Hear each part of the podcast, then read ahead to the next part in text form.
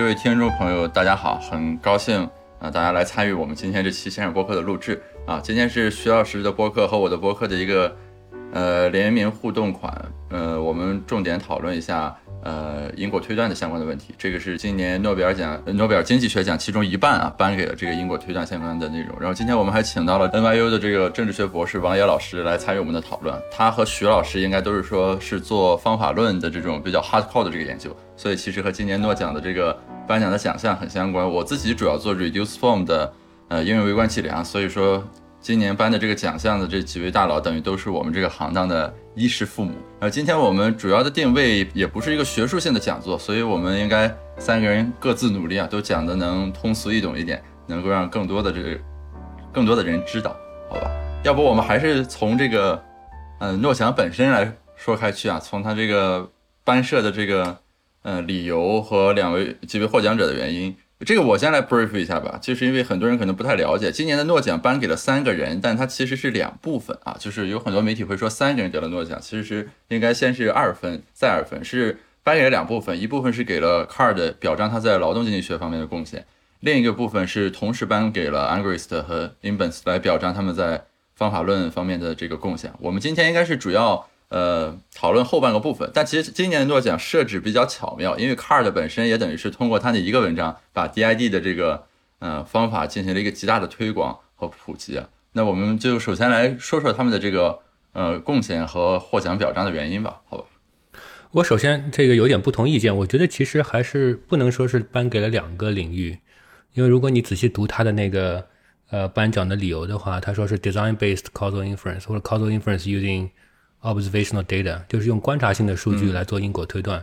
呃，在这个大伞下面还是有一定的就一致性的 consistency 的，所以不完全能说是是一半颁给劳动，一半颁给呃这个因果推断。对，然后然后其实我我得首先带我自己说，然后可能也也替王野说，我们是算是是这个旁门左道，我们是在政治学系，虽然我们因为这个政治学正经的做不下来。啊，就结果只能做这个跟方法更接近一些的，还是用了一些我们之前的经济学的训练吧，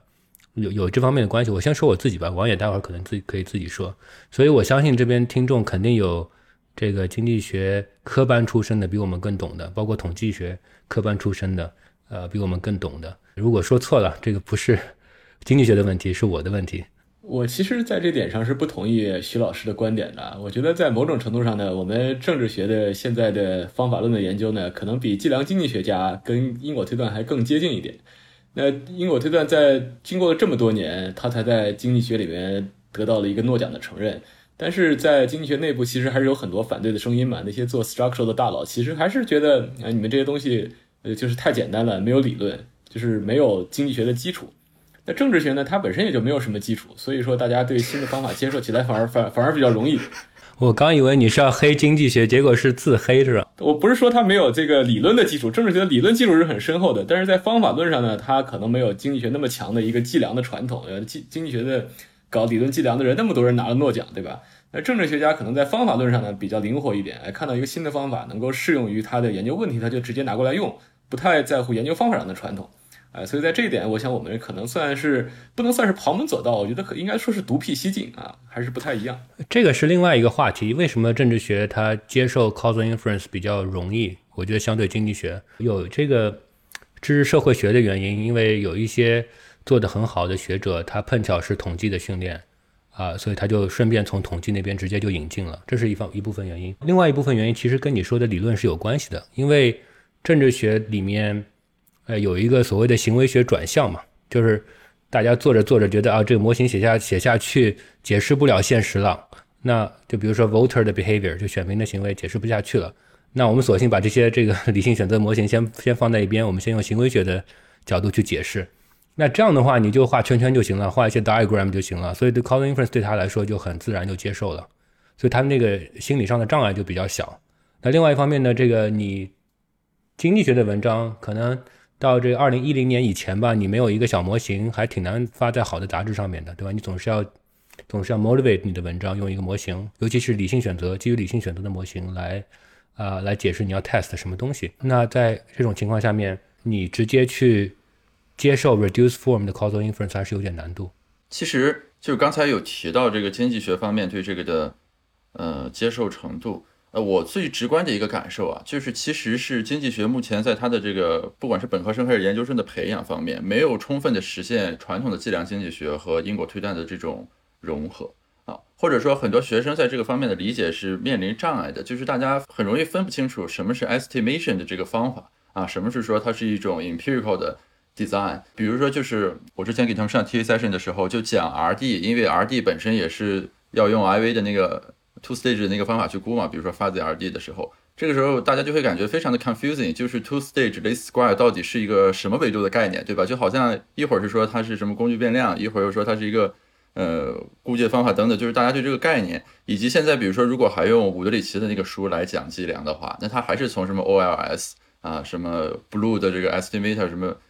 这个角度去讲，呃，所以就会导致这个比较割裂。这个就有点感觉，就是经济学因为在计量方面它有很悠久的这个历史和传统啊，但同时站在现在的角度来说，它就会使得它和前沿的那个融合就是会始终有一点障碍。所以说，比如说至少光华现在他那个课总是这样分分着开，就是要有一个应用微观计量的课来讲 identification，然后再有一个伍德里奇的那课去讲那个 OLS 到底。是什么？但其实这样就会搞得大家感觉会比较割裂一些，特别是如因为我们都是从下往上逐渐学习嘛，那同学在学这个课的时候，其实是没有我们站在后沿的视角所具有的这种认识去看待这些知识的，所以那个时候其实就会感觉非常的庞杂和无所适从。这个是个问题，但是又不是个问题。为什么？因为什么东西都得学几遍才能掌握。呃，我我我到现在都不能说掌握了一些基础的理论。所以可能他第一遍学的是传统的 approach，第二遍学的是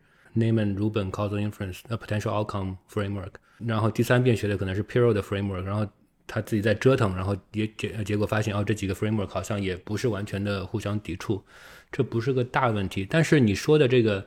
计量有它的传统，不管从发表上还是从呃做 research，我什么意思呢？就是一般来说理论计量经济学家不做实证问题。然后实证的经济学家不做理论计量的问题，所以我觉得今年的讲倒还是挺有在这方面有突破性的意义。为什么呢？因为 Angrist，嗯，被很多特别特别理论的计量经济学家不认为是一个计量经济学家，认为是一个 labor economist。但是呢，实际上他是一个非常好的计量经济学家，他对应用，他计他对这个计量理论的呃进展和这个应用的推广做了非常非常大的贡献，包括这个 Hiddle。呃，Inbens，他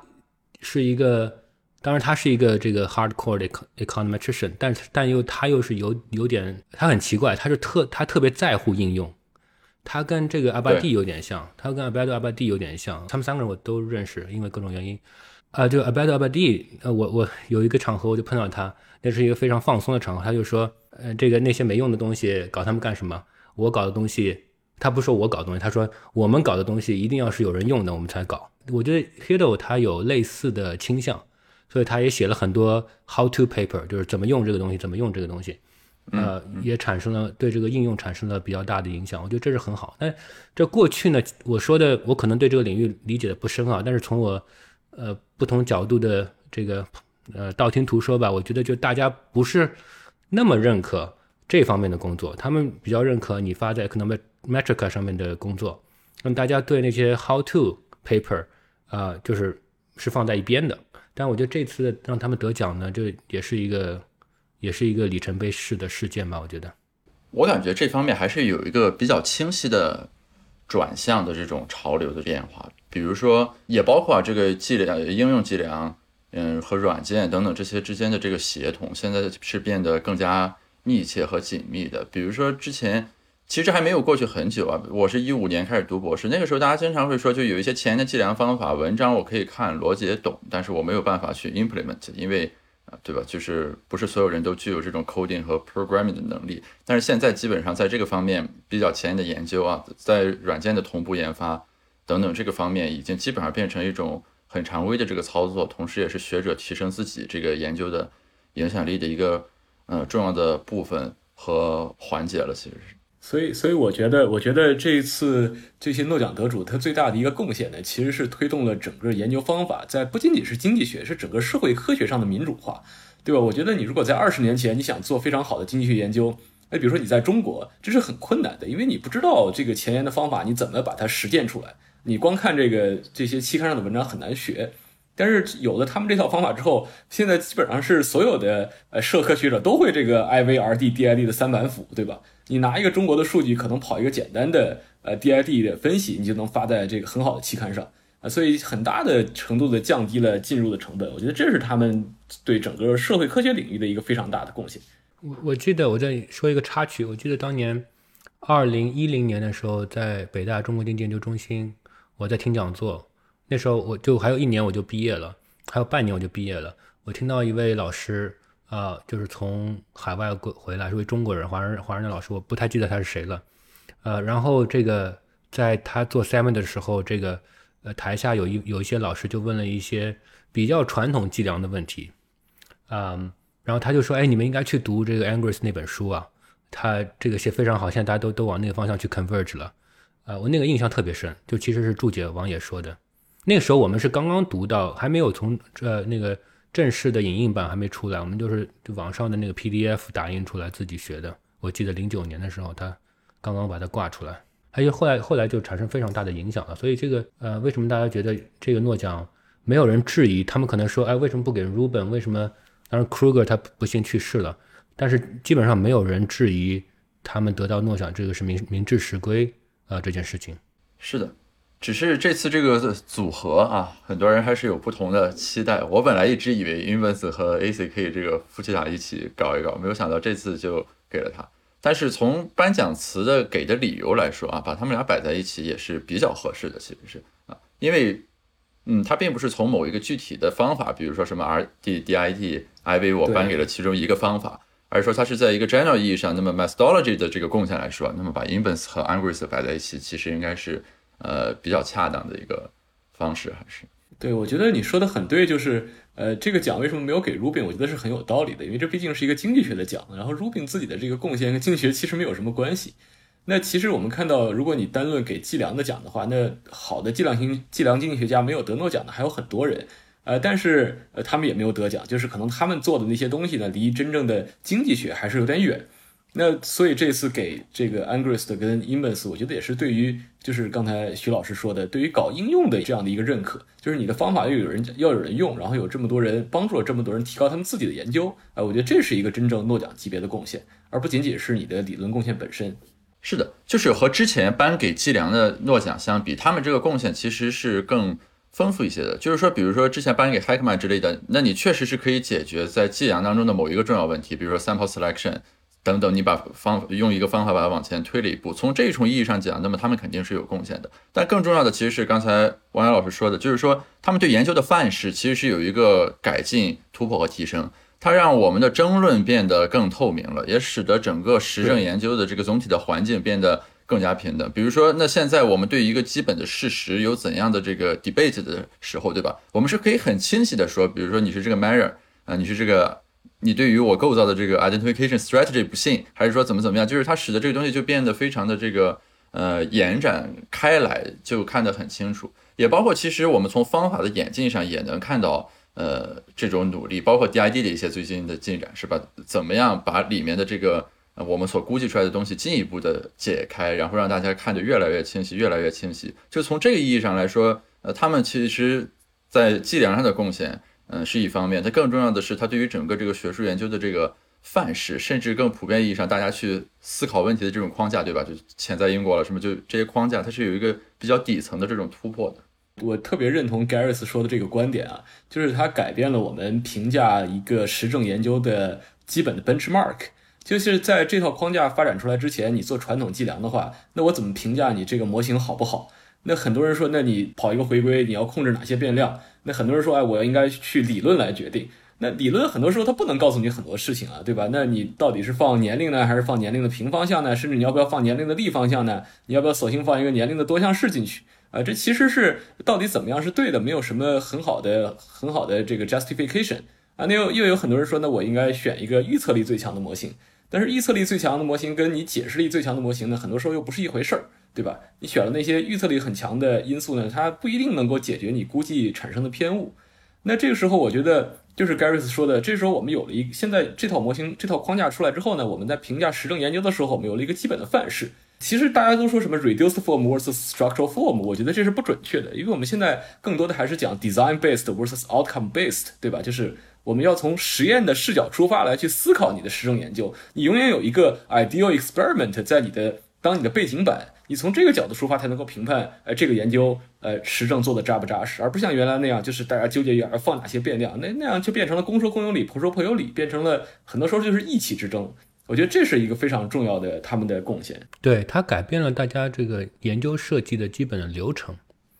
啊，包括就是对，虽然我们有时候是先收集数据，然后再去分析数据，但是他会说，哎，即使你在收集数据的时候，甚至在之前，你应该想一想你的设计是什么，你的这个 treatment assignment 是什么。呃，即使你是分析一个别人收集的数据，你也要想一想，啊，这个我是不是能够找到一些所谓的自然实验，然后去 isolate，呃。呃，some variation in the treatment，some exogenous variation in the treatment。然后这如果你看这个诺奖的这份呃报告的话，他们试图把这个呃 Card 和 Angry Siemens 的这个贡献联系在一起，就是用这个 design base 的角度去联系的。它第一段就是说啊呃 Card 的贡献可能是第二段吧，呃贡献是这个 natural experiment。因为如果你这样他们这么说的话，就能够跟这个二零一五年的诺奖联联系起来了。二零一九年颁给了这个 a b g b a n e r g 呃，Duflo 和 Kramer，这个主题是 Development Poverty，然后方法是田野实验，然后今年呢是颁给这三个人，然后呃，主题你可以说是劳动经济学或者偏劳动经济学，也有发展的问题，然后方法是自然实验的三板斧吧，两板斧至少是，它没有特别多的这个涉及 RD，但至少 DID 和 IV 都涉及到了。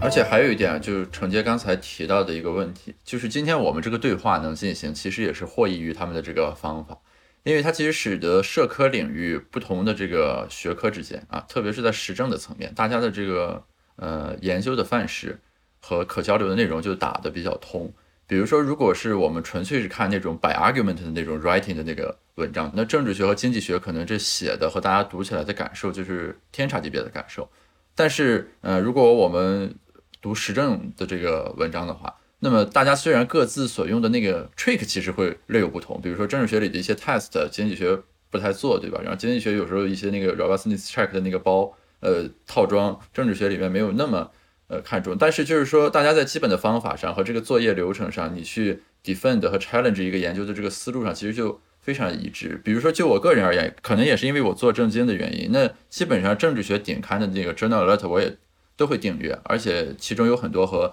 中国相关的研究，对吧？就是也包括一些什么用计量法学了、实证法学之类的这个研究。就是，呃，从这个意义上讲，我们各个学科之间的这种横横向的融合和跨学科的交流和对话，从他这里面获益非常多。所以我一直认为啊，就所谓经济学帝国主义，我认为第一代的帝国主义是指就是 Gary Becker 所引起的那种怎么样把经济学的范式普遍的引入到广泛的社会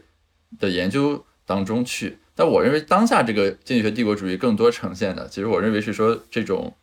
呃，因果推断了等等的这种比较普适性的工具啊，在某种程度上扮演了泛社会科学领域的基础设施的角色。但是，正如刚才两位提到的，最近的一个端倪，我认为其实是，呃，在政政治学领域，比如说，嗯，社会学可能还要稍弱一点。政治学领域很多方法已经在反向。嗯，引导经济学的这个应用了，走在前面了。比如说，我读的很多方法论相关的 review article，基本上都是政治学家们写的。比如说地理的断点啦，呃，IV 的，还有一般就是广义上的那种那个合成控制法之类的。这个好像经济学，比如说在这个方面反倒没有那么快啊。现在盖茨这一点是跟呃当年那个科斯他写的著名的《论经济学和经济学家》里的观点是一样的嘛？就科斯当年反思所谓经济学帝国主义的时候，他就提了这样一个问题：说我们现在讲，哎，经济学是更优越的一门社会科学，那唯一的原因好像就是因为我们的数学工具更先进。那如果有一天，呃，政治学家跟社会学家也学到了这些，呃，数学工具的话，那么经济学的优越性体现在哪里？那么经济学的边界又在哪里？他就觉得经济学的边界不是由你的方法定义的，是由你的研究的核心问题定义的。那所以我觉得，正如盖尔斯所所说啊，这样一个。呃，方法论的民主化呢，反而使得各个学科的人能够回去反思自己的核心问题，呃，反而在在扩大了交流的同时呢，也更加的明确了呃每个学科的边界在哪里。对于这各个学科的发展，我觉得都是一件好的事情。啊，我想说的是什么？就是这个为什么这个 Garris 说的这个现象有没有有没有道理吧？从我从我的角度来看，呃，一定程度上有道理，是因为这个政政治学啊，它没有那么分工没有那么细。所以呢，一些做实证问题的呃政治学家或政治学者，他也有一些时间可以去做比较 applied、比较应用的呃方法论的问题。你刚刚提到的几个例子，两个例子吧，都是这样的情况。那另外呢，就是呃政治学里面现在还能够有这样的职业的激励，就如果你去做一些非常偏应用的工作、推广性的工作，比如说教大家怎么去。做这个东西，就像 Emmons 写的那个，大家怎么用 matching 啊？啊，我和王野最近也在写写类似的文章，呃，他还是有一些职业激励的，你不会说完全没有，呃，没有被大家看到或没有被大家认可。在经济学里面，我觉得这个对至少对 junior faculty 来说，它是不 count 的，对吧？如果你发一个什么统，就是叫什么，呃呃，软件的杂志，根本是不 count，所以大家在早年的时候也没有激励去写软件包。不管是 Stata 还是 R R，即使现在就是特别有名的理论计量经济学家，他基本上也不写软件包，让别人去写，因为这个对他来说职业上没有激励。那像 Invens 这样的，呃，我觉得是巨人了，在他他很关心他，我觉得他的关心超出了他自己的发表的情况，因为他不在乎这个，在这个阶段，那他就很在乎这个领域到底怎么发展，呃，所以是这个。但是我还是要说从。因为这个，这即使这个，因为我们政治学的这个分工没有那么专业化，当然让大家有一些时间去把应用和方法论前沿联系起来。但是它的一个一个这个缺点是什么？就是我们做的比较浅，这个毫无疑问的。这个文章的质量和深度，你跟 Econometric 或者 Journal of Econometrics 的上面的杂杂志上面的这个呃做比较的话，显然是呃后者要做的更加严谨，呃 rigorous 的多。啊，但是呢，这个是有有个度的，对吧？就是可能就是就是如果有如果有一个 spectrum 的话，经济学是在一个极端。如果你没有 limiting theory，你可能就发不发不了 econometrica。但是有时候大家，如果你是做 CS 的人，你根本不在乎 limiting theory，或者你搞 big big data 的人，你根本不在乎这个渐进理论，因为我数据非常大。那统计就统计这个统计学，它就比较开放，它就不是那么在乎这个，它也在乎，但它没有那么在乎，它感觉是在那个 spectrum 当中。我们政治学就是啊，你反正搞出个结果来看上像像这么回事儿，你就发吧，大概是这样一个状态。当然可能比这个我说的稍微好一些啊，但是但是还是要这个门槛还是要低很多的，呃，但是有好处有坏处的。我觉得我不是百分百同意徐老师刚才说的。我觉得首先第一点是我们政治学这两年也在越越发严格啊，就是新的一批的这个学者，大家还是做渐进理论的，我们还是做渐进理论的。然后呢？但是，呃，然后，但是，我觉得徐老师有一点说的是对的，就是政治学家对于应用还是更看重一点。呃，如果你比如说你在市场上找工作的话，你说我做一些应用的问题，同时我也懂统计方法，这样的 combination 呢，可能反而比你专做应用或者专做方法，可能还要更加的 popular 一点。呃，我觉得这是政治学跟经济学不太一样的一个职业机理。嗯，从这个角度来说，其实。呃，经济学是有类似的转变的。我我我这个只能基于个人经验谈了，不是这个全局性的。就是比如说现在你看经济学，呃，field top 级以上的这个文章，它越来越鼓励的是理论和呃实证相结合的一种范式。而且这里的实证不是指那种什么我先 model based，然后推出来一个 structural model 去估的那种实证，而是说就是呃 reduce form 的非常 clean cut 的这个 empirical evidence。然后再有一个这个模型来总体 rationalize 你的这种发现，以及两者之间可以互动，对吧？就是模型推出来的这种假设检验和实证再进行一个反向的这个回扣，就是能看到这种文章其实越来越多。就是说，等于是呃，在研究的方法之间，它的这种组合怎么样能够更好的去实现我们想呃研究的内容？我们都在尝试用这个方法。就是更多的去思考工具如何为我所用，而不是你被这个 field 和方法反向圈在里面了，然后你去搞一些这个东西。对，我觉得这个你这个 Garris 这个观点也非常好，就是你到底用什么方法，其实是取决于你具体的 context。那我们一开始也讨论了经济学跟政治学在呃 approach 上的不同。那这很大程度上，徐老师也说了，这是由研究方法决定的。那之前两年，大家会觉得政治学的一个问题是，大家做的有点太 reduced，或者说太 agnostic，就是你不相信任何的呃理论、任何的模型。这两年大家也在反思啊，说我这些基本的事实确定了之后，我怎么通过更 structural 一点的方法把里面的 mechanism 解释清楚？我觉得这是政治学也在朝经济学学习的一个方向。就政治学这两年做 structure 的人也越来越多，大家逐渐的意识到了呃 structure 的价值。你不能说只做 agnostic stats，这样还是不够的。我是观察到两个相反的趋势，一个趋势是王野说的，就是当你数据越来越丰富，允许你去做一些呃更加 structural 的东西的时候，大家会去做的。有一些很很好的发表在政治学也出现了，开始。啊，就是 machine learning、big data 和 structural 结合，这我觉得是可一个潜在的方向，这是一个趋势。但是另外呢，我觉得就纯 reduce form 不会死的，不会消亡的。原因很简单，呃，就是第一个是它是它是民主化的，它很多人会用，它很多人没有接受过这个 structural 的训练，像像我们啊也可以写文章。另外一个其实是被业界推动的，业界它不在乎 structural，它不在乎你 structural 生成的 counterfactual。他在乎的就是我 A/B test 是不是能让大家持续的打游戏，这是他在乎的，持续的刷刷刷这个抖音，啊，那业界有这个需求，就会不断的推动方法的，因为它的数据也很多很丰富，它就会不断的推动这个呃工具的发展，啊，他未必是会想往这个经济学理论的 structural 的方向去发展，他可能是会想向这个 scalability 啊的方向去发展，所以我觉得这两个趋势可能。我不知道是哪个是趋势，这两个都会有有所进展。这个我很认同，而且刚才徐老师说的也是让我很有启发的，就是其实是随着研究条件和总体环境的变化，呃，学术当中的更 productive 的 margin 在哪，其实是在变的。这个等于是对我们提出的要求，就是就是你原来没有 data 的时候，你有些方法那就变成屠龙术了嘛。但是现在有了数据的情况下，对吧？原先重要的可能它那个在消减，但是。没有人关注的东西，这个重要性在上升，这是对我们特别是青年学者吧，这个是一种要求了，就是你要所谓潮水流动的方向在哪里？呃，不是迎合性的了，是说怎么样在这个情境下，你去利用这个资源做研究，做出来的是有价值的研研究。但另一个方面就是程杰刚才说的这个第二点，就是 reduce form 到底接下来会怎么样，以及它的前景如何？我我我没有那么乐观，就是我认同它在业界的这个应用以及。呃，这种价值得到了广泛的承认，但另一个方面就是其中的对很多这个呃方法的使用，其实是说就是嗯没有真正的理解这个方法啊，或者现在就是所谓 DID 都已经变成一种梗的那个感觉了，就是任何一个文章，对吧？它都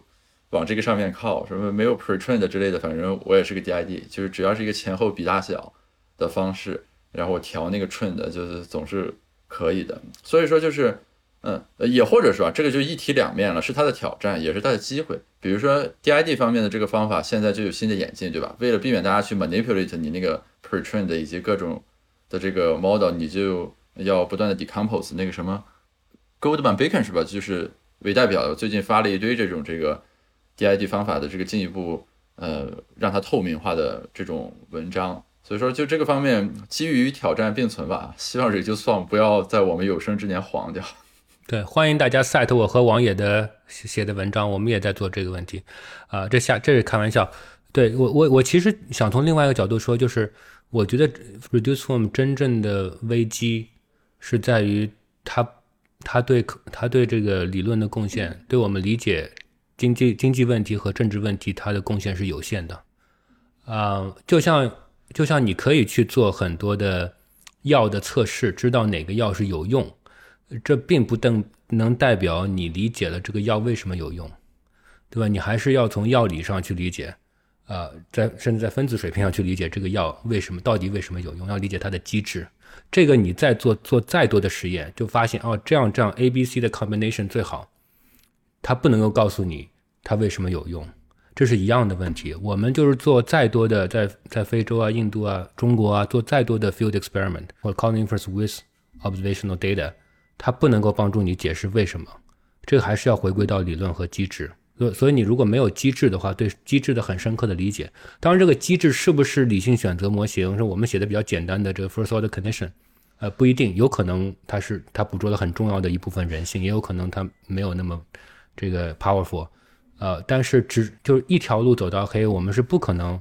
呃，就理解更深的理解政治和经济问题的，这是我相信这是。但是，但是反过来说，大家职业基地在那里？大家现在就根本考虑不到这个，我们赶快发 paper，然后制造一些理论出来。然后你发现一个正向的符号，你可以发明一二三三个原因去解释它。你发现一个负向的符号，你说啊它是 causal 的 pre-trained 很好看等等怎么样？你在你也可以说一二三三个理论。然后呃 reviewer 觉得不错了，已经不错了，至少有一个 design，对吧？啊，这个是我们现在年轻人，甚至不是年轻人了，就是大部分人的这个职业激励是这样子的。对，所以我不知道，也许吧，也许如果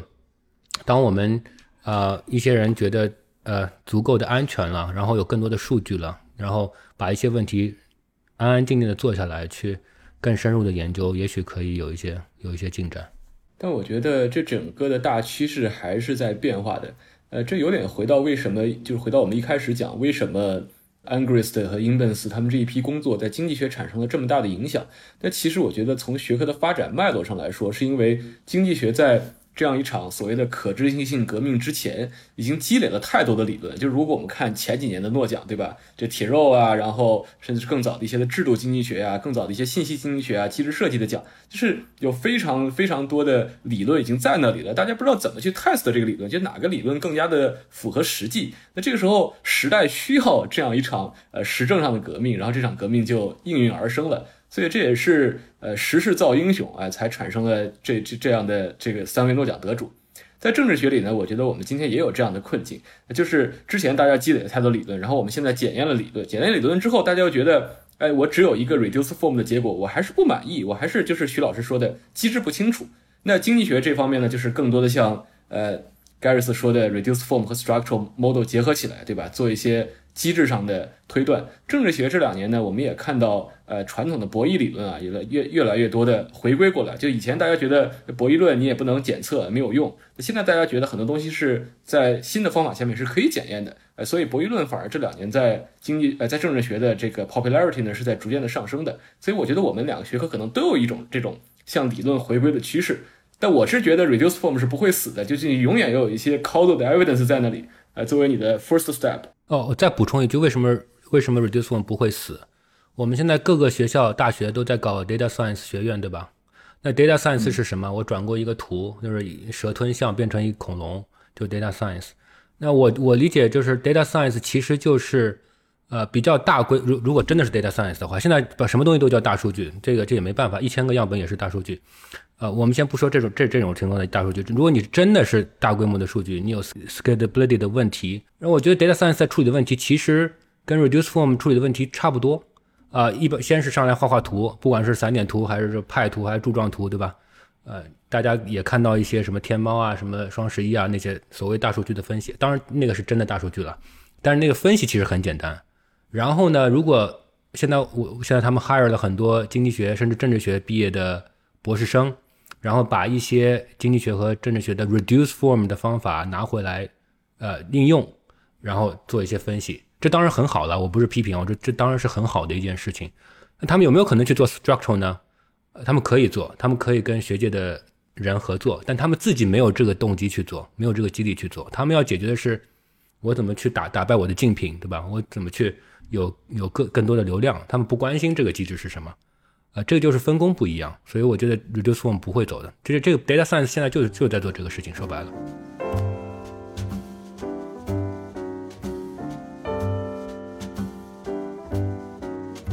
但是为了让它更好的应用和发展，其实是大家要明确它的边界是什么。这个我有一个印象特别深的，呃，感触很深的，就是比如说大家做一个 DID 的 paper 的时候，呃，你说完了 baseline 的结果，后面你就要说机制。经济学里很多的时候的做法就是我换几个 y，对吧？就是 我一开始看的是那个，然后我说机制什么，我用人力资本什么都做一做，然后我 replicate 一些 paper 就发现，你如果用后面它作为机制的这些变量去做 pretrain 的什么那些 test 的时候，基本上都通不过。所以其实就是说你在前面啊，就从非常 technical 讲，你在前面，呃，你在你的这个 main results 上建立了这个 DID 的可信性，然后在后面就划过去了它的这个可信性。这是一个很好的论文的主意，我觉得我们可以谈一下。找找一个找一个助言来复制一下，我觉得这是很好的一个主意。对啊，就是你这个论你的 DID 的可信性，对吧？你在前面 defend 住了，然后后面你就划过去了，说我换了五六个 Y，那你其实理论上来说，你应该要保证这五六个 Y 都要符合 DID 的基本的这个要求，你才能说我真的做了个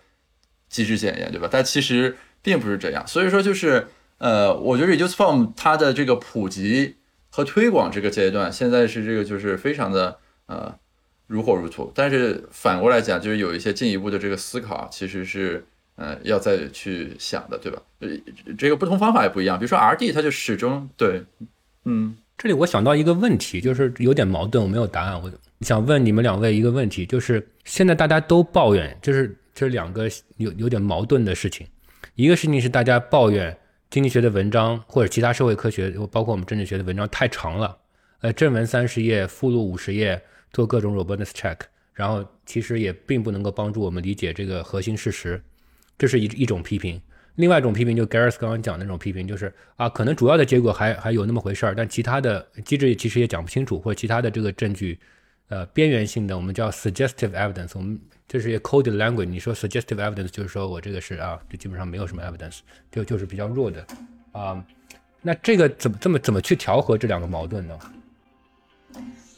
那我我就一直觉得，我们老讲这个 reduced form versus structural form 是不对的嘛。我们还是要回到 design based 的这样一个基本的哲学上来，就是你要首先有一个 design，你要把你的 design 写下来，就是你的 potential outcome 都是什么，你这可能的机制是什么，就是你要在做一个研究之前，你的理论应该先有了，然后你才要知道去 test 哪些可能的中间变量，对吧？你不能说我找到了一个主结果之后，我再去找一些理论来 test 中间变量，那这样肯定是有问题的。就是还是要把 design base 这样一个这哲学先明确明确起来，然后哎才能谈呃具体的发现是什么，就否则又变成了大家找变量，嗯。但是我退一步问你这个问题，我我当然同意你这么这么说，但是这个是说的很美好，但实际上大部分研究者还是在拿别人收集的数据啊观察性数据在做分析。那你不能说这些工作不重要，对吧？这个前这个 Augustin 等等很多人都在都在。就质疑，就你你这个实验到底，呃，这个探索的问题域有多广？也许你做的确实很 solid，你在你在这个实验设计的框架内，呃，背景内做的很 solid，但是那个探索的问题域太小了，因为可以做实验的地方太少了，那怎么办？就还是这个问题。那我们描述数据，如果我们其实还是一个 norm 的变化，就一方面，对吧？这可能是往两个极端走。一方面，你如果要呃建立因果推断的话，你要做的更 design based，就是设计上更重要。但是同时，你要对描述性的研究更宽容，是不是这样子？对对，我觉得这是一个学术界的呃发表激励的问题。就是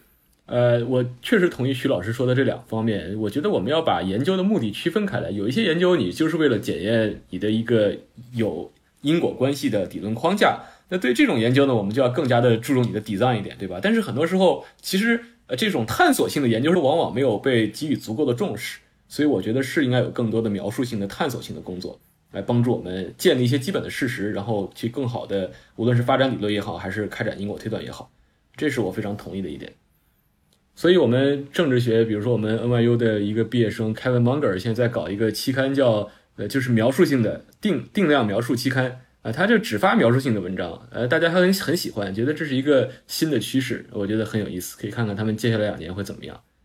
这个里面它有一个双重的问题，就一个是研究的问题，一个是发表的问题，就是这两个东西耦合在一起，使得这个问题比较难以回答。但是从我们的角度讲，就作为研究者的角度来说，你只能是说夹缝中求生存。我记得就是那个陈硕和那个蓝小欢老师他们有集体农业三部曲，就那个文章，他们第二篇吧发在 JD 上的时候，小欢老师发了一个微博，就是嗯 cite 了那个 editor 给他写的那个接收信里面说的那个内容，意思就是说，呃。对你们所研究的这个话题，在任何特征事实意义上的贡献本身都是值得被发表和肯定的。呃，但反过来讲了，就是说，那你这个文章得能投到这种期刊和这种 editor 手里去，它的价值才能呃得到这种充分的这个发挥。所以说，我觉得从我们个体努力的角度讲啊，其实是要就是在做好研究，就是做好研究的这个基础性的工作之外啊，在其他的方面要多一些这种 strategic arrangement，但这也是没有办法实现的。JD 确实是现在在这个方面比较友好的，就是我的感受啊，这个应该也是对，对对对，而且就是一些比如说对于重要事实的刻画啊，当然也要有 strategy 了，就是你不能说完全是一个 stylized facts paper，但是他会比较看重这样一些东西。如果你做的是比较扎实的话，这个是一个很明显的转向。就是如果我们就看这个 field top 的这个 taste 来说的话，从 GD 上能感受到这个特质。不过这也有一个原因，是因为我们现在的 talent supply 一下子增加很多。就因为我自己有时候也客串给经济学审稿，就我发现我发觉这个为什么会找到我来审稿呢？因为呃中国的文章太多了，需要一些经济学领域以外的这个审稿人，不然审不过来。很多杂志甚至就是从 top 从这个最 top 到这个 field top 都有很多关于中国的论文，因为其实中国的这个经济学家越来越多，越来越好，做的越来越好，所以这个 supply 也提高了。这个其实是有明显的。trend 的，那我没有做过 test 啊。我的一个感受就是说，因为我们国家的这个研究者的基数比较大，以及你确实国家可研究的这个问题比较多。当杂志上这个有华人学者发过文章，并且发过若干次的时候呢，你就会感到这个杂志就是大家 learning by doing 嘛，这个中国的这个学者文章就会越来越多。有几个比较鲜明的杂志，比如说 Management Science，还有那个 JIVO，就是什么 Journal of Economic。Behavior 什么的 organization 就是对对对，就是大家还是勤劳勇敢。嗯，这当然是件好事了。就是我觉得对年轻学者的，包括我们在内啊，就压力都是都是比较大。但是我不觉得是个卷，我觉得是就是就是 supply 比较多，然后然后有一个 quota 在那里，嗯，那大家就竞争竞争压力肯定比较大一些。就我我是在国内读的博士嘛，就是呃，我开始读博是一五年，毕业是二零年，然后在。做博后这几年，能够感受到的是，就是从国内这角度而言，呃，大家在博士生培养方面和国际接轨的程度是有上升的啊。比如说现在在读的，就我接触到光华或者国发院的学生，很多也是具备能够发就经济学方面 field top 的这个实力的。其实这个是很难的，就是我刚入学，比如说一五年的时候，那个很难想象，就是你本土培养的博士能发个 field top，大家就发中文什么，就是只能这样。但现在就明显这个在接近。所以，特别是作为研究者，我觉得我们对卷的认识应该是会更深刻和全面去把握的。它就不单纯的是一个说那种无谓的资源消耗式的那种感觉了，更多的还是说一种激励和竞争的机制，让大家总体再往上走的感觉。对，当然这跟我们今天讲的这主题有关系，就这个方法论的民主化有关系，对吗？大家掌握了这个三板斧之后，或者一些实验方法之后，呃，很多问题都可以研究了。这个就是有一些。国家的经济学家垄断经济学或者社会科学的这个状况改善了，其实是。对，我们可以再往未来看一看啊，因为之前其实是想聊聊这方面的问题的，比如说现在刚才说的那个 reduce form 的三板斧，什么 DID、IV 和 RD，其实方法上还是有很多新的进展的。我觉得最突出的就是 synthetic control，还有 bunching、n o t i o n 什么那一系列的，就是说这个或者说是叫广义 RD 足的那种那个呃。方法还有一方面就是 A C 为代表的，比如说就是把 machine learning，呃等相关这个东西和呃计量等等的相结合啊，这几个的进展不太一样，但都是新近出现，而且就是我们基本上可以判断，在未来是会有比较好的这个前景的。不知道两位老师在这个方面应该也是有自己的关注吧？这个应该你也很有发发言权嘛？你的博士论文应该就是。用了这方面的数据，对吧？我不知道方法上是怎么样。我我对 synthetic control，嗯，了解的多一些。Bunching 其实是因为它的方法本身需要 administrative data 那种的，你才能去观察那种那个数据上的 pattern 嘛。所以说就是，嗯，没有找到很好的应用场景啊。理论这方面我是呃有过一些涉猎，然后 machine learning 相关的那个，其实我是有简单的做一些。呃，但是一个感受是，除了 synthetic control 之外啊，后面的这个，比如说 machine learning 和计量的这些结合，呃，离呃大范围的应用以及更直接的回答经济学关系的问题，这中间还是有一些距离。虽然 AC 已经在这方面做了很多工作了。你之前准备的这个提纲里面说，为什么 Susan 没有 Susan AC 没有得奖？嗯，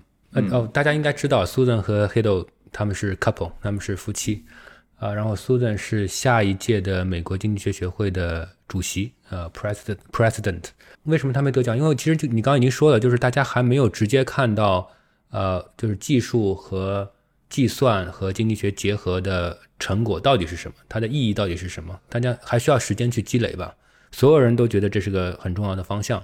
而且，呃，这个业界和经济学界啊，甚至在一定程度上，经政治学界的结合越来越紧密。现在我们很多的政治学的博士毕业生都去 Facebook 这样的公司，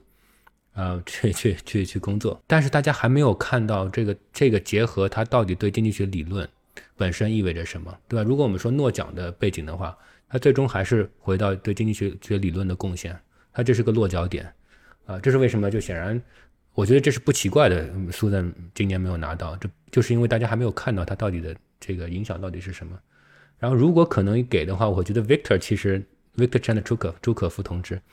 呃，也是一个候选人，因为他做了很多基础性的呃工作。我想我们应该一个一个聊，因为你呃，Garris 一下子这个抛出了很多的问题。呃，首先我们说 DID 这一块，就是在呃 Panel Data 的分析上面，我觉得。呃，这其实又又可以回到诺奖的这样一个颁奖的这个奖是怎么分的这么一个问题来。其实我之前看到这个奖的时候，我觉得就很有意思。如果我们去研究一下，比如说 DID 的它的 intellectual history，就其实我们看到 DID 跟所谓的 Neyman-Rubin model 或跟潜在因果这些东西啊，其实没有什么太大的太大的关系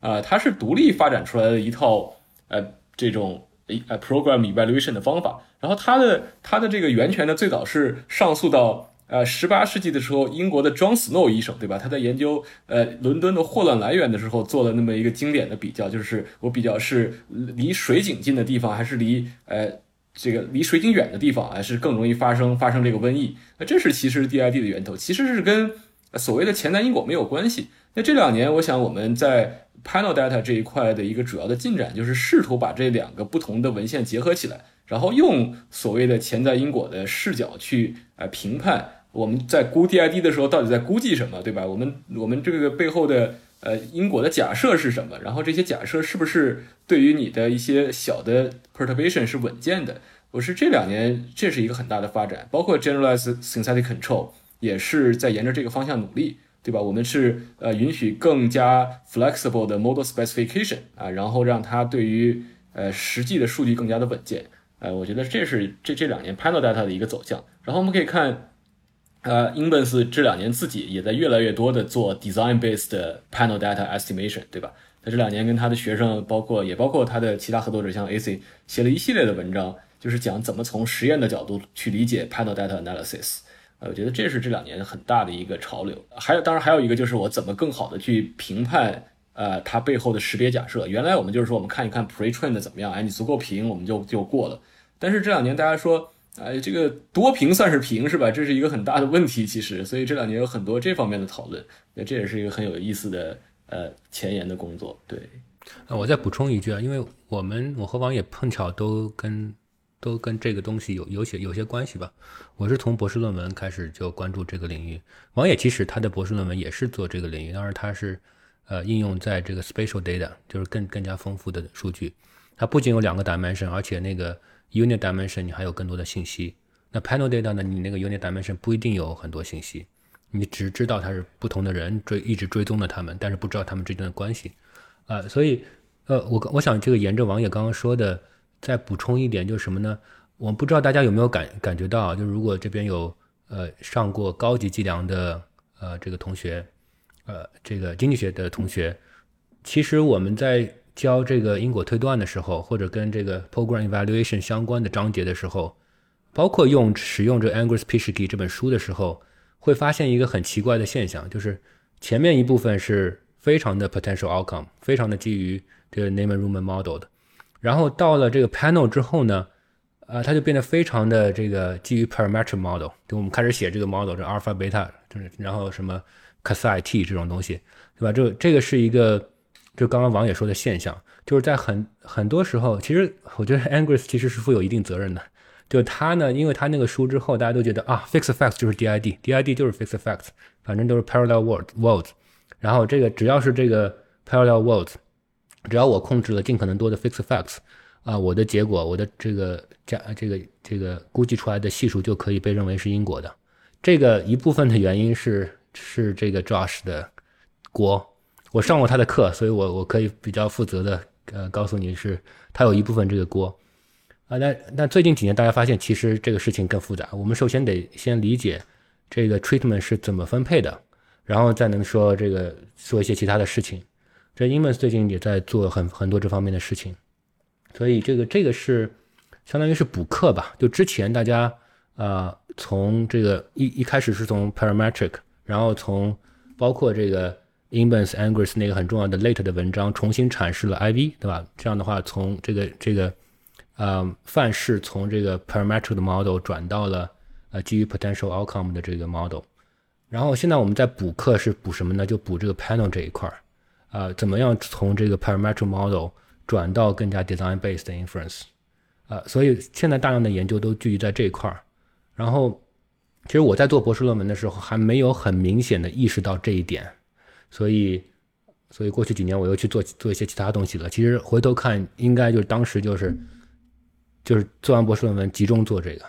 啊，其实就会更好。啊，就因为这是一个很重要的学术机会。当然，现在我们我跟王野现在我们也有一个 reading group，在在在集中的读一些文献啊什么的。但现在就是所有人都在做，所以那个竞争就非常激烈了。大概是这样一个，如果你说 intellectual history 的话，大概是这样这样一个状况。我我很认同刚才两位说的这个，因为呃，就可能是我接触到的这个人来说吧，大家在很多时候对方法的东西是比较容易划过去的。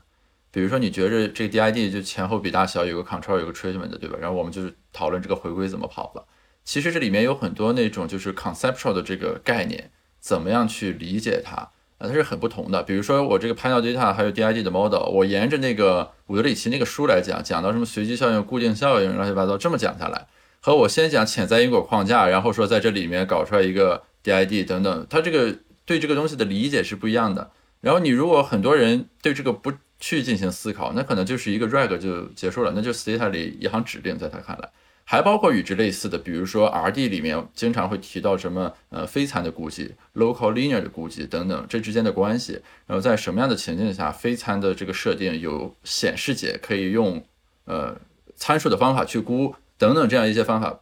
特别是国内，比如说最近有很多介绍这个 identification strategy 的书，其实你仔细读就会发现作者在这方面没有真正的。理解这个东西，甚至有的东西就是嗯，不一定是正确的，所以我我非常认同刚才这一点啊，就是我们不是说现在简单粗暴的说，你就是说 DID 和 panel data 是一个事儿，很多书其实就是这么写的嘛，其实是说你要从它的那个底层的逻辑，你要去把握，它们之间是有这个差别的，也有可能啊，在你具体的这篇文章的应用情境下，它不重要，这不影响你那个 state code 怎么写，但是你去理解这个东西是能够让你真的去。把握这个方法，而不是说就把 DID 理解成四个格子比大小那种简单粗暴的东西。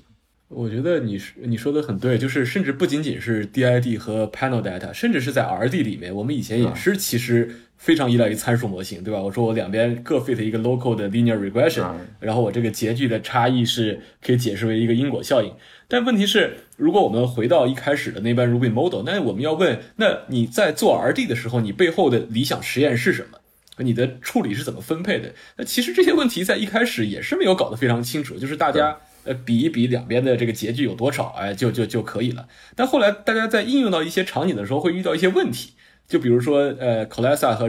Rosie 的那个文章说，如果你的 running variable 是离散的怎么办？对吧？你比如说就是就是年龄，你不可能更缩小了。那这个时候你说，当年龄啊逐渐缩小到零的时候，你这个东西是有因果解释的，这是什么意思？大家不知道。所以这两年也有很多的工作是在在试图给 RD 一个从潜在因果框架出发的呃这样新的解释。那 Inbens 也有一些最近也有一些工作在在这方面，包括 Stephen Wedger 是呃易清和呃 Hido 在 Stanford 的同事，最近也有文章在这方面。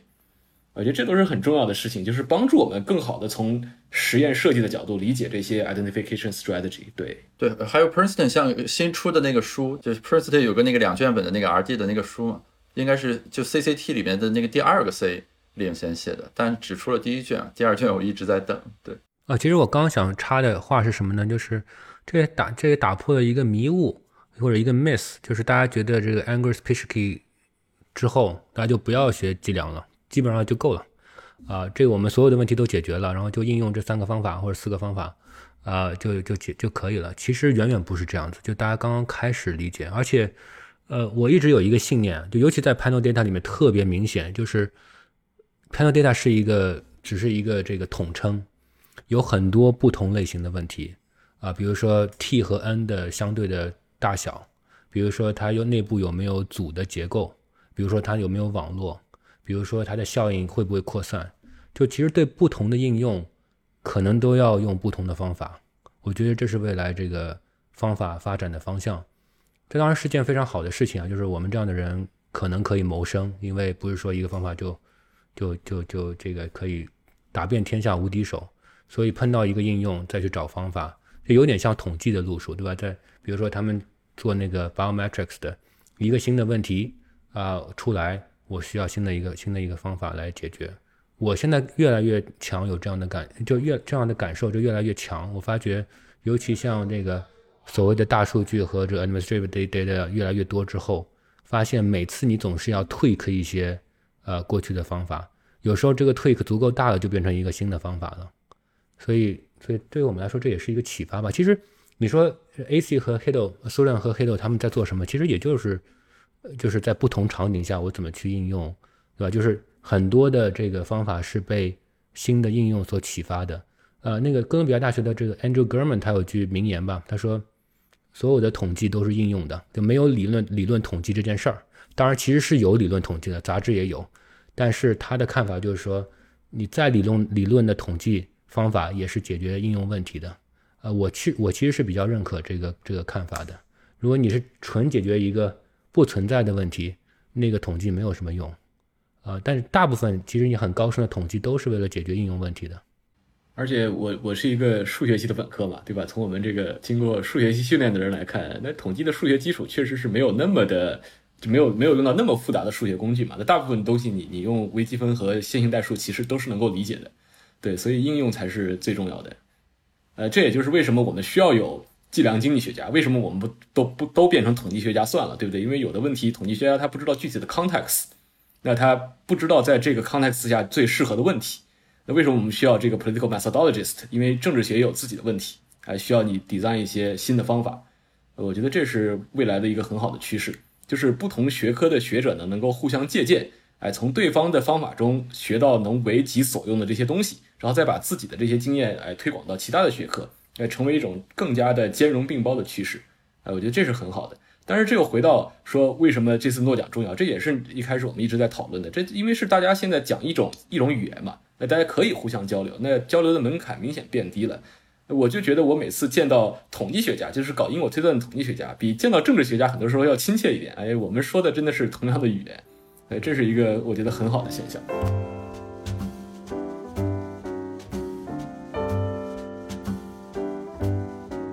我我有个问题啊，请教一下，就如果我们从更抽象的这个认识的角度上讲，比如说我们说 DID、IV、RD 是并列的方法，那么他们肯定有各自的根源，对吧？就是在一个 research context 下面，大家发现这个能够帮助我们识别一些 causal 呃的这个 effect。如果我们反过头来看，就是这些方法摆在这儿，那么与它们并列或者平行的这种方法，就是我指的是新方法还未知的方法啊，会以什么样的方式形成或者产产生？这个问题有点抽象。我意思就是说，现在比如说我们学 RD，我们都会感觉这个方法非常巧妙，对吧？Running a reliable 有一个 jump 的等等，是因为这个方法已经出现了，摆在我们面前了。特别两位老师，如果是做方法，就是我们往后看的话。那么新的这种方法会以一个什么样的这个方式，嗯，产生出来？当然，其中最重要的路径可能依然是说在具体的 research context 下面去衍生出来。或者说从有点偏哲学或者那种就抽象的那个角度上去讲啊，就是方法之方法那种感觉啊，就是新的 RD 或者与就是这种量级的方法会有什么样的端倪？这是我个人很好奇的，纯粹是个人好奇的东西。那那那，我想我可以呃谈一点个人的心得体会啊，就是我跟比如说我的导师最近做的一个方法的文章呢，就是偏统计的文章。其实我们是想研究，比如说在空间的实验里面，我们怎么去估计所谓的扩散效应。那这个方法我们为什么会想到做这么一个事情？其实是因为我的导师呢，他跟啊就是诺奖得主啊那个那个 Michael Kramer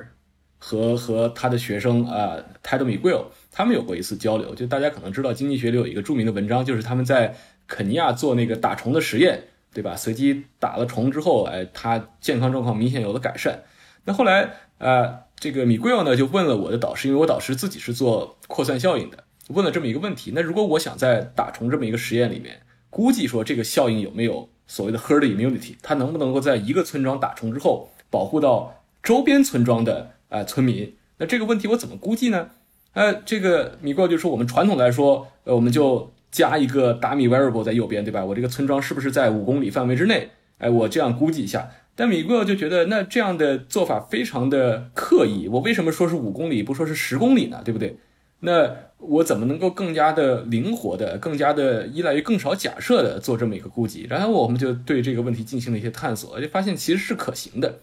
然后我们的理论呢，可能其实早就有了，统计学家早就知道这是什么，可能七十年代就发明出来了。但是把这两个东西结合起来了，你就发现还产生了很多新的东西。哎，包括你现在我自己的博士论文做，我怎么把这套东西用在面板数据里？哎，它有时间维度的时候，又会发生怎么样的不同？也有很多人在做，如果我把它应用在社交网络里面，会有怎么样的不同？那显然，空间、时间和社交网络，它们都有各自不同的，比如说物理性质。那在不同的物理性质呢，其实蕴含着不同的假设。那其实你说我们怎么去呃，在怎么去开发新的方法？就是你说的方法之方法是什么？其实我觉得所谓的方法之方法，就是我们对这些。我们研究的事物呢，有着去去有一个更深的理解。就比如说，我们原来可能不太知道，在面板数据里面时间到底是什么，啊，说在田野实验里面空间到底是什么。现在我们有了更深刻的认识。比如说，在社交网络里面，呃，社交媒体上面，这个网络到底是什么意思？它扮演了什么样的角色？哎，我们对这些问题有了更深刻的认识的时候呢，我们自然就需要一些新的方法。新方法，我觉得就是呃，自然而然就生发出来。呃，我再从另外一个角度回答回答一下 Gareth 的这个问题。我觉得你刚刚说的这个问题，其实是说有没有能不能提出一个或者一些方法，能够跟这个 DID 啊、RD 啊、IV 啊是平行的那种类、那种、那种级别的？我觉得是非常难的，因为如果你做到了，这是非常非常大的贡献。呃，Synthetic Control 可能是比较接近的一个，然后这已经被呃 Hiddle 和 Susan 在一个 Review 的文章里面说是十五年来最重要的 Causal Inference 的贡献。他们为什么这么说呢？就是因为你说的原因，就相当于，呃，用一个很奇怪的数据形式，呃，去，而且是一个新颖的方法去解决一个呃特殊的问题。我跟大家，如果听众朋友们不熟悉的话，synthetic 是处理什么问题呢？那 Panel Data 一般来说，我们是假设，呃，n 很大，t 有时候很小，有时候很长，这个取决于你的设置。呃，很很很小的时候有小的方法，很长的时候有很长的方法。那 n 一般是比较大的，对吧？就是这面板嘛，面板你肯定是那个板是比较宽的，那可能可以比较窄，可以比较厚啊。但是这个现在可能就处理的是什么问题呢？就是说，如果加州啊，它最有最有名的一篇文章，它说加州通过了一个法案，那个法案对加州有什么用？然后呢，我拿那加州只有一个州，所以它不那个 n 是很小的，在这个 case 里面就一个就一，对吧？就 treat unit 就一。然后你的 control 呢？美国就这么五十个州，对吧？有些州还有一些其他的事情都不能用，你可能只有三十个州可以用作为你的控制。那 n 整体上是很小的，而且是那个 treated 那个被干干预的那个呃数量又又尤其的少。但是你的 t 比较长，这一个很奇怪的数据结构，然后一个很奇怪的问题，他们叫这个 comparative case study，原来被认为是一个定性研究的呃一个问题，对吧？原来是只有定性研究，这里没有贬义啊，就是。就是一个定性研究的问题，因为你只有一个 case，其他的 control 都不是很好的 control。因为你说加州跟德州像吗？呃，加州跟内华达像吗？都不像，因为很有每个州都不一样。呃，你怎么办？所以他们想了一个，就阿巴蒂，主要是阿巴蒂了。当然一开始就是 A 二那个文章，后来是跟他的两个学生，他一一位其中一位是我的导师，呃，就做了另外一篇文章发在 JASA 上面。那那篇文章是真的就是爆发了，这个方法就被大家意识到。呃，非常重要。那这种层次的创新，我觉得是非常难的，因为你需要识别一个非常重要而且有普适性的问题，或者是问题群，然后呢，再找到一个非常 neat 的、非常这个这怎么说？非常简洁巧妙的解法，这是很难。你你后面所有的研究都是拓展，对吧？你可以说它那个它那个那个那个算法非常的没效率。啊，它其实不是非常没效率，它有点没效率，它比较比较没效率，比较慢，啊，等等啊，它的这个 inference，它因果，它的推断有一些问题等等，但那个都是衍生性的，都是后面的人去填坑，啊，去把他之前的不足把它解决了，那那有一串研究的？几百篇文章在做这个，但是识别到这个问题，提出一个初步的解决方案，指一个方向，这是非常非常难的。那我我说的，我不是要贬低王野的工作啊，这个大致上，呃，王野的工作呢，他指向了一个，哎，我这不是要评评价王野的工作，他指向了一个很重要的这个问题的群，比如说你的 panel data，然后有 spill over 的时候怎么办？啊，这个问题已经足够的 general 了。然后他用的工具呢，是一些已经有的工具的组合，但他虽然是已经有的工具，但组合起来就很 powerful。那这个呢？我觉得是我我说这么说应该不是不是这个，不是把你的把你的这个贡献说低了。我觉得没有到那个 synthetic control 那个 level，但是也很重要。那可能我们大部分人是在做这个类这个层次的工作，我我感觉是这样。但也有一些人，就像我的一位导师，我导师之一吧，那个 Jens Hammer，他就特别有这个灵敏度啊，就当然他对 synthetic control 有有一些有一些贡献。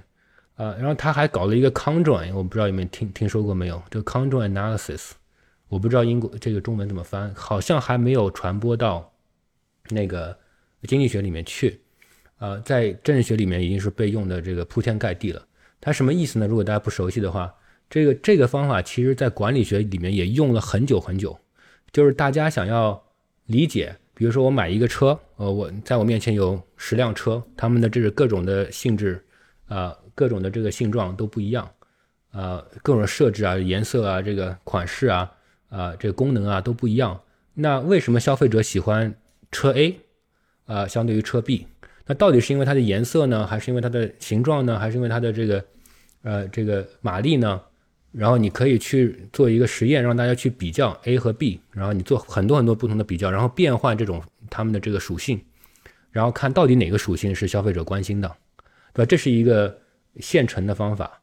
然后 Yens 呢就把这个方法引入到了政治学里面来。他说：“哎，其实两个政客，对吧？这个比如说拜登相对于川普，他们有很多不同的 policy，他们有很多不同的这个性啊，这个特点上的这个差别。然后如果你不断的给大家看这个假的 candidate，假的这个候选人，然后让大家选你喜欢 A 还是 B，你就能够理解大家的偏好到底是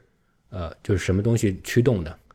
那这个东西啊，大家就政治学家一看，哇，这个这很有用啊。这虽然不是一个，就是我我理解啊，有些人认为它是是因因果推断的方法，我理解是一个描述方法，是一个描述偏好的一个方法。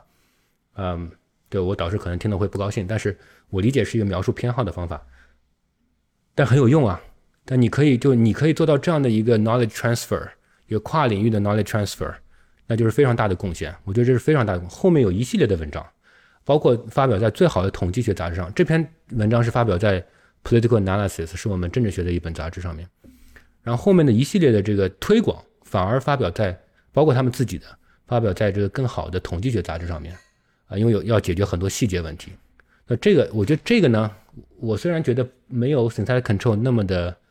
那么的有突破性，但是有点接近那个 level 了，因为它提供了一个新的应用和一个新的就新的做研究的方法。这个挺难的，这个我觉得是灵光乍现吧，有点这个意思。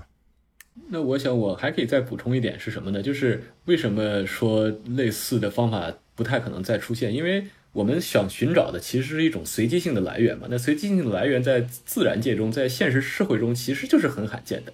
那可能大家能够想到的，就早都已经被发掘完了。然后要发现一个新的。跟之前迥然不同的一个随机呃随机扰动，我觉得这是一个非常困难的问题。但是这两年来，我们可以看到，呃，因为这个自然实验方法的普及啊，变得越来越流行呢。我觉得实验设计其实有了很很大的发展。那大家觉得我们为什么不直接去做实验呢？对不对？其实就是自然实验反过来推动了实验的发展。那在这一块儿，我觉得这两年其实是有很大的进步的。就大家怎么去设计更加复杂的实验。去识别内在的因果关系，呃，然后或者说让我们的实验结果有更大的外部效度，对吧？能够更加的推广到一般的情形。那我想举一个例子是，也是呃，易清在 Stanford 的同事啊，就是 Stephen Wedger，他有一篇文章就是跟 Uber 合作的，他就是怎么把机器学习跟实验结合在一起。他就是说，比如说在呃 Uber，它最大的一个问题是我这个每一个订单出来。我要给不同的司机不同的价钱，给不同的司机发一个报价，然后有的司机就会接，有的司机不会接。那我怎么识别这样的一个最优的报价策略是什么？这显然是一个呃倒倒 U 型的曲线嘛。如果你报的太低，没有人接，对吧？如果你报的太高的话，那这个呃公司就亏本了，所以不值得。那我怎么去识别这个最优点在哪里？它就是说我在每一点上做一个随机的实验，向这个所有的司机发一个有随机扰动的报价，然后呢，我去做做什么呢？去做梯度下降。哎，这是大家搞 AI 的人都非常搞呃机器学习的人都很熟悉的算法，对吧？我在每一个我知道这有一个曲线，我在曲线上的每一点做实验，做完实验之后，我做梯度下降到下一个点，再做一次实验，然后再梯度下降，然后很快能够迭代到这个最优的点在哪里。这就是一个我觉得是一个非常新的东西，然后呃，现在是在商业得到了应用，然后在社会科学里呢还没有太看到，呃，但是随着这这这样的大数据啊这样的应用越来越广，我觉得新的方法是会不断的出现的，就是可能。没有原来那么多的普适性啊，因为我们也越来越多的像徐老师一开始说的 context specific，在不同的领域要有不同的方法，但这些方法的巧妙程度呢，可能是有过之而无不及，对吧？我觉得这也是一件好事情，不会有滥用的问题。嗯，对我再举一个例子，正好讲到这个，呃，又是应用驱动的，我不知道有没有上升到这个 Gareth 讲的那种那种那种 level 的突破啊。但是我因为我参加他们这个讨论，每周有一个讨论，就他们整天都在讲这个，就是什么呢？personalized treatment。啊，就是就是基基于个人的给给药，这个问题意识来自哪里呢？就是比如说你说药厂吧，药厂开发一个新药，那如果你去看 ATE 的话，啊，或者你去看什么 Late 的话，就给愿意吃药的人，嗯，或者 CATE 什么 Conditional on 你的 feature 的 Conditional average treatment effect，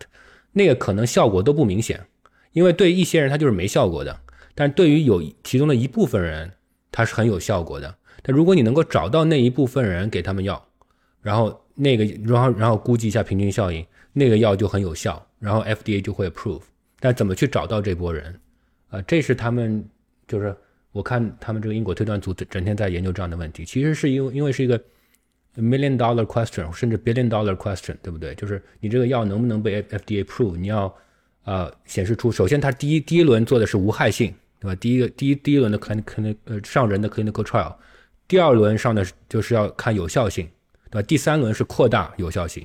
那你在有论证有效性的时候，如果你能找到一波人，可能他们不是病的最重的，因为病的再最重的人，你再怎么给药，他都没用。可能也不是这个没病的人，就是病得很轻的人，他可能自动可以就恢复了，而是那些那些当中的人，你怎么把这个曲线找出来，然后去估计他的这个药的效应？这个是他们在做的。这个还有一个在做的是什么呢？就是呃，就是怎么去 sequentially 做实验。啊，这个就跟我们互联网大厂的这个需求非常相关了。就是我我如果去部署实验，我就是有有一万个人做，呃，你先一万个人做，然后再一万个人再做，再一万个人做，这样很做很没有效率。你先让一小部分人做，而发现哎这里好像这个效应比较明显，然后你再去找一波人，再去再往那个效应比较明显的地方再去继续做实验。啊，那个大厂的需求非常高，啊，所以现在是我觉得因果推断跟这个应用结合非常紧密。那你你说这个这种这种发展有没有上升到这个新的范式？好像都没有，就是还是就既有的方法上的调整、组合、匹配啊，然后然后适应这这个情境，但是都很有用，而且都是都是这个 very high stake，就是你的 funding 啊，不是跟我们好像关系远一点，也不一定啊，其实就不一定，就是谁知道呢？因为啊，这个经济学、呃政治学。这些这些方法可以直接用，就如果有大厂听到的话，哎，直接就 hire 过去了。呃，我我我今年有一个博士生，呃，去了国内某知名大厂实习，呃，他们就很喜欢，他们就没听到过一些我们用的非常基础的一些这个统计工具，他们完全没有听到过。这是国内数一数二的大厂，对吧？而且那个方法也是 scalable 的，他们就觉得，哎，你跟我们讲一讲。然后他的这个暑期实习实习就变成了把那个东西。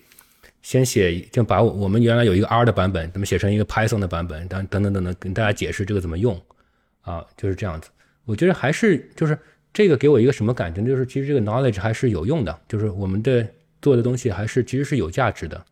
啊，当然这不一定是说是对理解经济学或者说理解政治学本身有什么呃有什么用，但是在应用上面是有用的，大家是看到它的这个实用的价值的。感觉我问了一个，也是一个 leading question，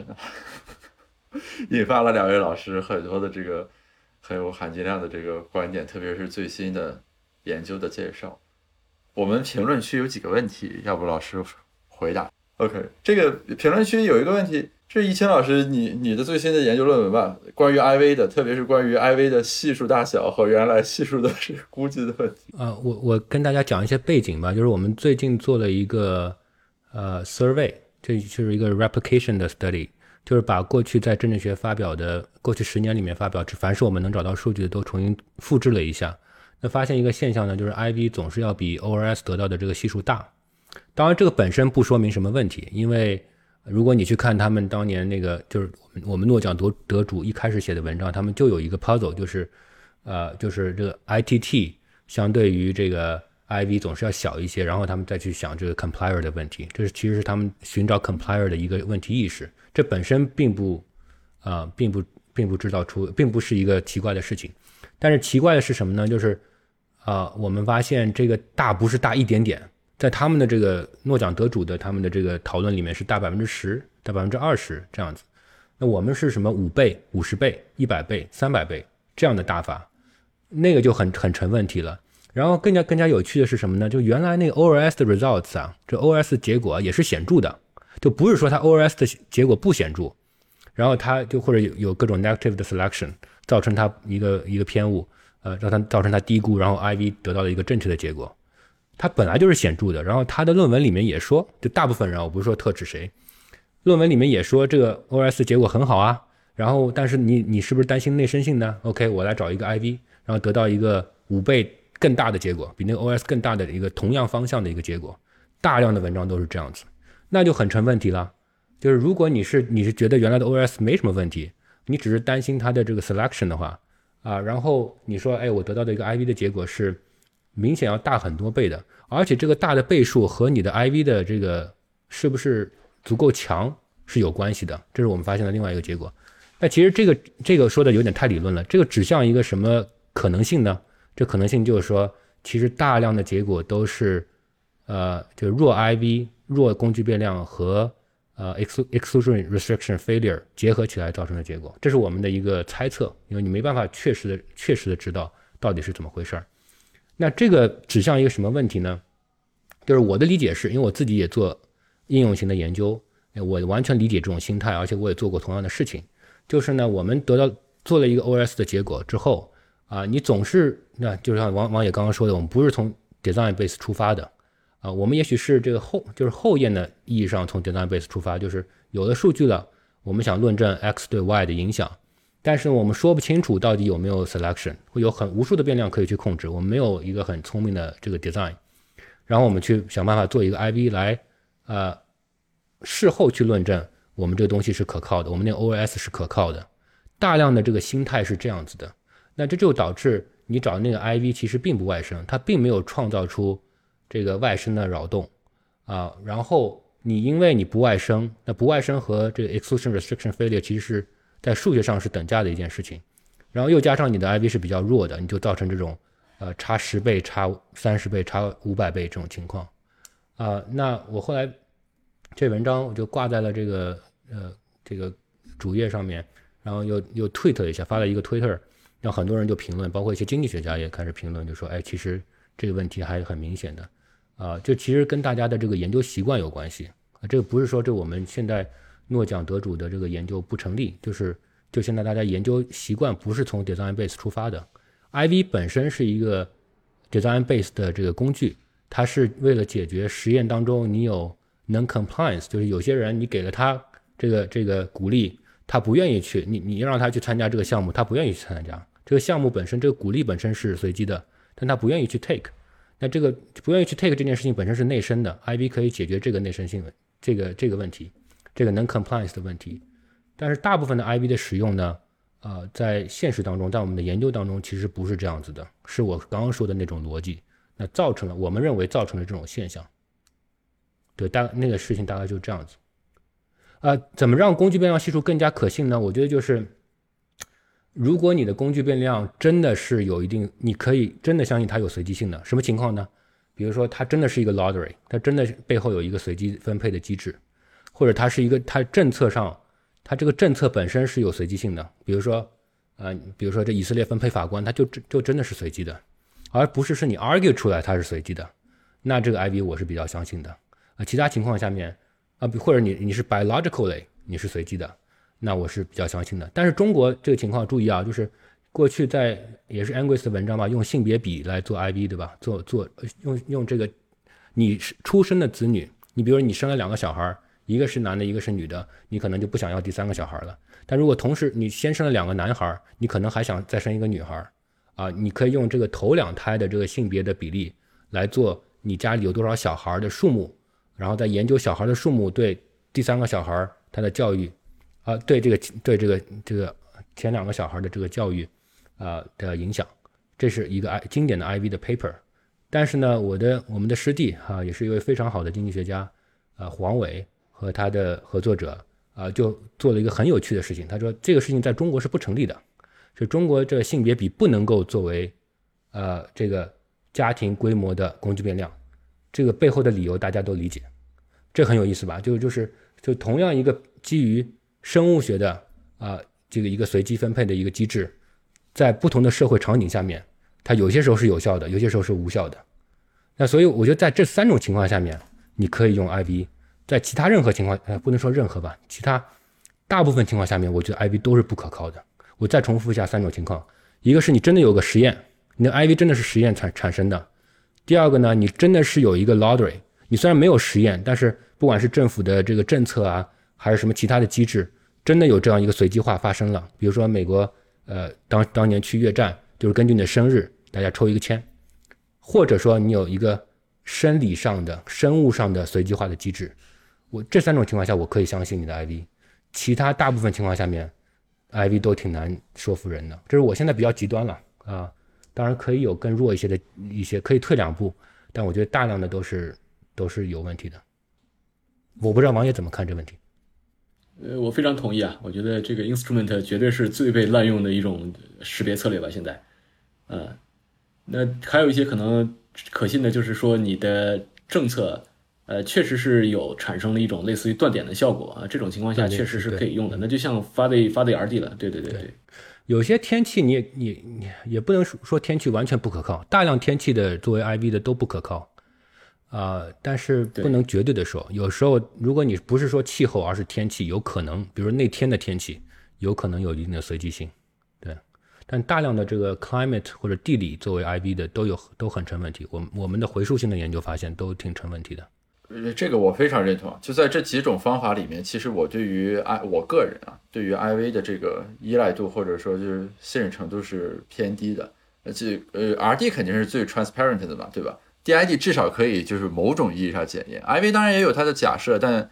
从最底层的逻辑上来说，那几个都是难以说你直接去，呃，就你可以检测它被违背了，对吧？但你没法底分的说它的这个假设一定成立啊。而且刚才徐老师那个说的很重要，就是很多时候我们对于计量方法的应用是那种类似于围点打援的感觉，是你围绕你的那个 baseline 去为了捍卫它，然后搞出来各种零零总总的东西去围绕着它。这就回到我们刚一开始说的，就是我个人在对于呃学 identification 的时候很在意的一点，就是大家要把握它的那个逻辑。而不仅仅是说把它当成一个应用，就是我们再跑个回归，好，我现在找个 IV 加上去，然后用 IV regress 再跑一个回归，就你如果这么理解的话啊，就是刚才说的那种坑，你就很难以避免。其实是，这个我们时间差不多，要不我们再看一下最后这个问题：实验研究如何检验机制在因果实验方面会让人。有一些研究吧，最近在政治学里面又是在政治学里的一些研究，呃，Koski Imai 和他的一些学生，包括我的另外一位导师 Tape Yamamoto，他们有一些研究，也发在像 JRSS Series B 这样的非常顶尖的统计杂志上面。呃，其实，呃，其实基本上就是两个路数，要么是加假设，啊，要么是这个 Multiple Arms，就是王野之前说的这个实验设计上面，呃，在设计阶段就去试图去理解。不同的机制，就你你不仅是一个 arm，你有 multiple arm，然后去做比较，大概是这两个路数，也有一些结合了，也有一些中间状态。这个在有这支文献叫 causal mediation analysis。其实原来经济学家可能到现在吧，现在也是经济学家是比较抵制的这个东西。呃，为什么呢？因为经济学家不喜欢画圈圈，不喜欢画圈圈，因为这个圈圈它背后没有理性选择模型，它没有 first order condition。我一开始作为一个受到经济学影响的人，我也有点抵制。但是近几年我发现好像变得越来越流行。一方面是像政治学发了很多文章，那我可能受的有有一些这个呃偏见，因为我看到就是都是这样的文章。另外一个是跟 CS 有关系，跟这个 Computer Science 的发展有关系，因为这一套东西是 j u d a Pirro 的 approach 啊，然后他呢当然得了图灵奖了，他在计算机界是非常有影响，所以计算计算机科学家非常喜欢这套东西，然后开始影响业界等等其他的，所以他变得，然后他在比如说在这个心理学界，呃，在这个呃传染病学界都比较有影响。这个都是受统计学的影响，所以这东西还是有有比较大影响的。但经济学他不喜欢，是我刚说的是是他的学术传统的原因。我我的猜测是这样子。我说还有一个很大原因，当然是因为 code mediation 的条件非常之强，在实际的应用中基本上很难被满足嘛。那相当于是你要先做一轮 treat random 的 assignment，然后给定了每个人的实现之后，你再在这个基础上再做一轮新的 randomized assignment。这是非常现实中非常难以难以实现的，就是这种双重的呃随机性。有一些近年来的实验尝试做这件事情，但是就就很困难。呃，但是这可能我觉得算是文献里的一个前沿吧，就是我们还不是很确定怎么更好的去通过实验来检验因果机制。那可能最简单的就是你做多个实验，但是你怎么把这多个实验给结合在一起，可能又是一个很大的问题。那当然，跟他竞争的一个一支文献，这我们讲的太 technical 了，可能我们听众到时候都不愿意听了。啊，就是跟他竞争的一支实验是 Principal Strata，对吧？我们的 IV 就是它的一个特例。啊，这支当然跟 Rubin 的贡献，Donna Rubin 的，by the way 是我的王者荣耀的 ID，但是我从来不打。啊的这个贡献很有关系。其实我个人是更喜欢这个 Principal Strata 这个这支文献的。呃，我们的这个北大的新新来新的老师呃刘诗尧，他的博士论文也是用 Principal Strata 来解决 Missing Data 的问题。我个人觉得他是他更让我信服，但是他在哲学观上跟 Pirro 是不太一样的。啊，这个我们可能没没时间展开了，就有点差异。对，其实今天我觉得为之后很多讨论可能嗯埋下了很多伏笔，但是不一定是我们几个人来聊了，其实有很多没有来得及。展开聊的东西，比如说，即便在因果推断里面，什么因果图啦，还有潜在因果的框架等等的，就是它之间的这个差别和联系。就特别是刚才王也提到那个 in intellectual history 的那个视角，我我个人其实是非常喜欢的，就是从这个角度出发，可以挖开很多技术背后的就是这个他思维上的一种演进的逻辑。我补充一下 Gareth 刚才说的这件事情，就是关于因果图和呃 potential outcome framework。比如说，为什么在经济学里面大家就不太用因果图，对吧？然后就喜欢用 potential outcome framework。那这一个方面当然是因为它进入到经济学比较早，因果图毕竟是 Judy Pro 一个人在西海岸发明的。那然后 potential outcome 这套东西呢，是原来呃 Emmons 啊 Angrist 在 Harvard 听课的时候就从统计学家那里学到的这套东西，所以进入的更早。但另外一方面呢，其实又回到了我们讲为什么要给这几个人诺奖。其实因为因果图的这套范式到今天来说都没有一个特别让人震惊的那种应用，就没有那么 impressive 的东西。就是说我用 Ruby model 解释不了，但是我用因果图的这套东西我就能把它给做出来，好像没有这样的这样的例子。哎，这也是 Emmons 自己自己的一个观点。但是换个角度来说，像因果图这套东西呢，也是徐老师刚才说了，在呃比如说流行病学里面就特别的流行。为什么呢？因为流行病学里面它很难去。呃，找到自然实验，因为你像 COVID 对吧？它它这个哪有什么自然实验？那就是全球都受到影响，很难找什么断点啊，这种 DID 啊，基本上都没有。那我只能去，但是呢，另外一个角度说，流行病学它更加的科学，因为比如说哪些人更容易受到 COVID 的影响，这是一个科学问题，对吧？我们知道这个有先天的这些呃吸烟的人啊，他可能就更更容易受影响。那我的知识结构是更加的确定的，不像说我哪些哪些因素解释了这个人为什么去投票，我们不知道其实。但是哪些因素影响这个人可能得 COVID？这是一个更加确定的问题，所以我更容易把我的因果图写出来。所以因果图这套东西在流行病学里就更加的流行，但是 potential outcome 呢，在社会科学里就更加的流行。我觉得这也是 context specific 的一个一个结论，也不仅仅是跟 intellectual history 有关系。对，我就最后再补充一点，我觉得，呃，其实我今年的诺奖，当然我个人感触很深，因为。呃，我自己用这些东西，我跟这些老师也有一些接触。呃，但其实我觉得他从一定一定程度上真的是拯救了政治学。我不知道这么说